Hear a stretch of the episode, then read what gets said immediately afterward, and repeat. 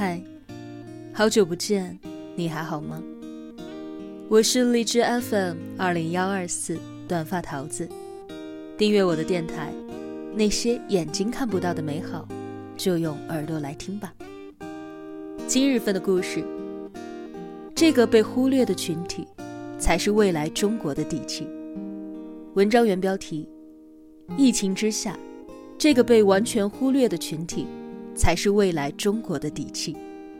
作者王耳朵先生，新闻学硕士，知名媒体前首席记者，一个改不了“路见不平一声吼”臭毛病的青年作家。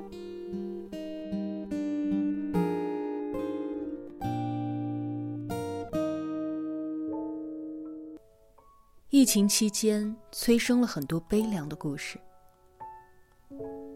一对相依为命的母女。不得不冒着被感染的风险，坐在马路边上，吹着冷风。低头叫停，并不是很多的路人，都受摊在塑料布上的蔬菜。平时拾荒为生的婆婆和八岁的孙子小五，每天捡垃圾捡到半夜，最多也只能挣十块钱的生活费。新冠爆发之后，婆孙俩再也没敢出门拾荒。只能够蜷缩在堆满了垃圾和杂物的家里，完全丧失了生活来源。刚生了孩子的父母，因为生活所迫，把男婴遗弃在了医院，只留下了一张日后认领的玉佩和纸条。如今肺炎过于严重，毫无收入，找不到工作，流落街头，也不能带着他一起饿死。留下玉佩作为信物，我们寻找工作，若生存下来了，一个月内再来领回。当我在电脑屏幕的另一端通过文字去了解这些故事时，会去感慨成年人的不易，生活的水深火热。但有时候，并不能够完全体会到经历这些事情的孩子，他们当下的心情。陪妈妈一起卖菜的小女孩，和婆婆一起捡垃圾为生的小五，刚出生就被父母丢下的弃婴，压垮着成年人的生活，在孩子身上，到底是什么滋味呢？直到我自己碰上了这样的一件事儿。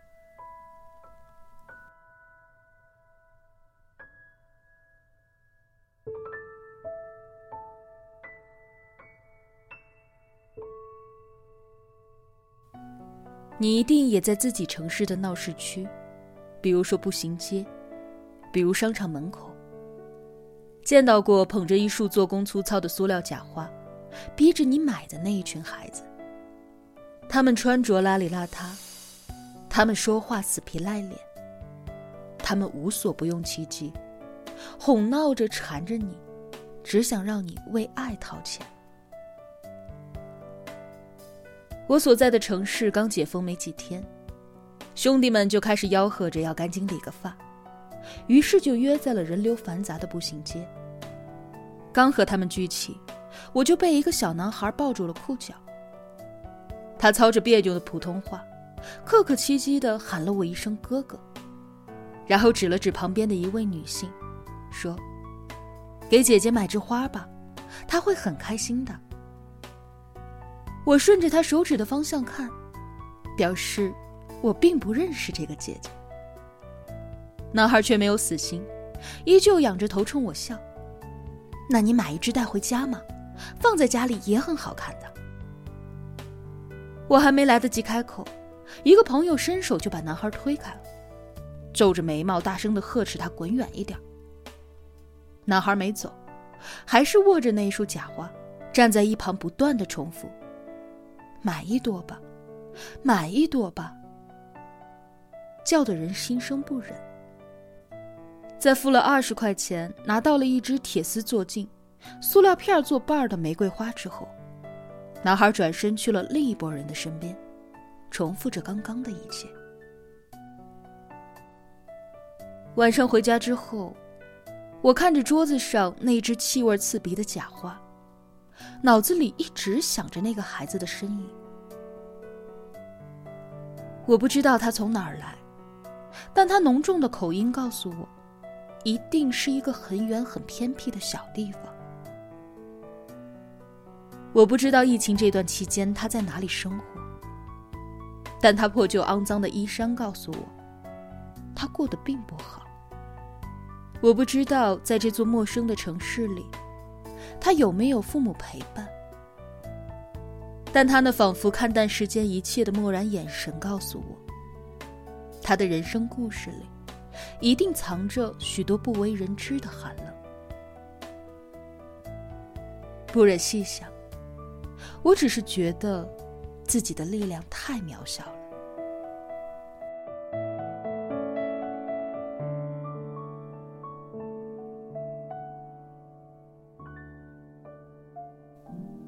因为在中国，像这样的苦孩子还有很多。他们都有着一个共同的特征：自我意识没有觉醒，不自信，对底层生活妥协。我曾经看过经济欠发达地区的留守题材纪录片三部曲，《路》、《村小的孩子》、《加一》。路里。导演蒋能杰在摄像头后面问几个坐在一起的小女孩：“长大之后你们想做什么？”“想打工。”“读书毕业呢？”“毕业了就去打工了。”“那你长大想做什么？”“洗碗。”看起来有一些荒诞，然而打工、洗碗。已经是这一群孩子能够想象到的最好的工作了。这是他们的梦想。村小的孩子里，那一群孩子和社会完全脱节，不知道首都在哪，天安门在哪，也不知道零八年奥运会是在哪儿开的。其中有一个小姑娘，叫蒋云杰。二零零九年拍摄的时候。他只有六岁，他还有小女孩对于美的向往，纠结头上两个发卡有没有对称。他很孝顺，在玩耍的路上会摘一把小树莓，带给留在家里的奶奶尝尝。他爱读书，可家里却没有供他读书的条件，于是他每天晚上都会在昏暗的灯光下写作业。无比的认真，因为害怕功课落下会被学校开除。然而爹妈都在外地，一年见不着一回。奶奶一直劝着他：“女孩子念什么书嘛，快别读了。”在这样的环境里，小云杰真的能够获得光明吗？加一是小女主角的名字。爸妈外出务工，佳一和爷爷奶奶一起生活。五岁就开始洗碗、生火做饭，还得放牛、割草、照顾弟弟，承受了这个年纪不该有的沉重。这些孩子，给我们呈现了真正的留守儿童的生存模式。看着他们在纪录片里一点一点的长大。然后去重复着父辈的道路，生活成了粗制滥造的赝品，一个又一个孩子在流水线上被复制人生。他们没有希望，只有一眼看到头的未来。可明明，这一群孩子应该享受更加自信、从容和有尊严的生活。四川省的马尔康市，是阿坝州的县级市。在阿坝这个地方，人们的生活节奏很独特。按当地居民的话来说，三个季节在下雪，一个季节在挣钱。因为有虫草，卖了虫草就能够见着钱。早在十年前，这里百分之九十的小孩子七八岁就和父母上了山，成为了挖虫草的老手。虫草在海拔四五千米的地方生长，路途遥远。有的孩子为了给家里的奶奶治病，或者让姐姐能够有新衣服穿，选择逃学去挖虫草赚钱谋生。这是一个孩子眼里单纯的愿望，可到底是变了味儿的成长。他们没有错，只是陷在狭小的圈子里，看不见更大的天空。如今，当地的经济有了一定的起色，但被限制步伐的孩子，并没有明显的减少。这个时代要做的。是让这群孩子看见希望，是让他们有自己的理想。好在，我看见还有这样的一个公益组织——上海真爱梦想公益基金会，于二零零八年三月十八日，在四川省马尔康第二中学建立了全国第一所梦想中心。为了帮助信息欠发达地区的孩子。他们用儿童素养教育计划，让这一群挖虫草的孩子获得了更多的可能。这个儿童素养教育计划，是以梦想中心为核心的硬件加软件加五年运营一体化素养教育解决方案。截至二零一九年十二月底，项目执行十二年。已支持全国超过三千八百二十所学校，累计服务师生四百一十五万人次。自我意识的觉醒，让孩子们有了探索更广阔的世界和更多人生未来可能性的动力。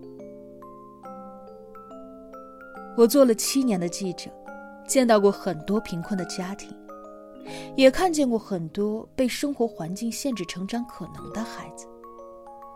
时常觉得自己应该做一点什么，因为没有人是一座孤岛，所有的人都休戚相关。就像导演蒋能杰所说的：“你们不是没有关系的，如果他们的孩子出了问题，也可能会影响到你的孩子，没有谁能够置之度外。”如果你愿意，可以为这些孩子们奉献一份爱心。这个项目真实且严谨。上海真爱梦想公益基金会在腾讯公益发布了相关的项目资讯，你可以看到项目的每一次进展，专款专用，不掺虚假。我相信，你会愿意帮助偏远山区的孩子们，帮助他们建立起温暖、向上、善良。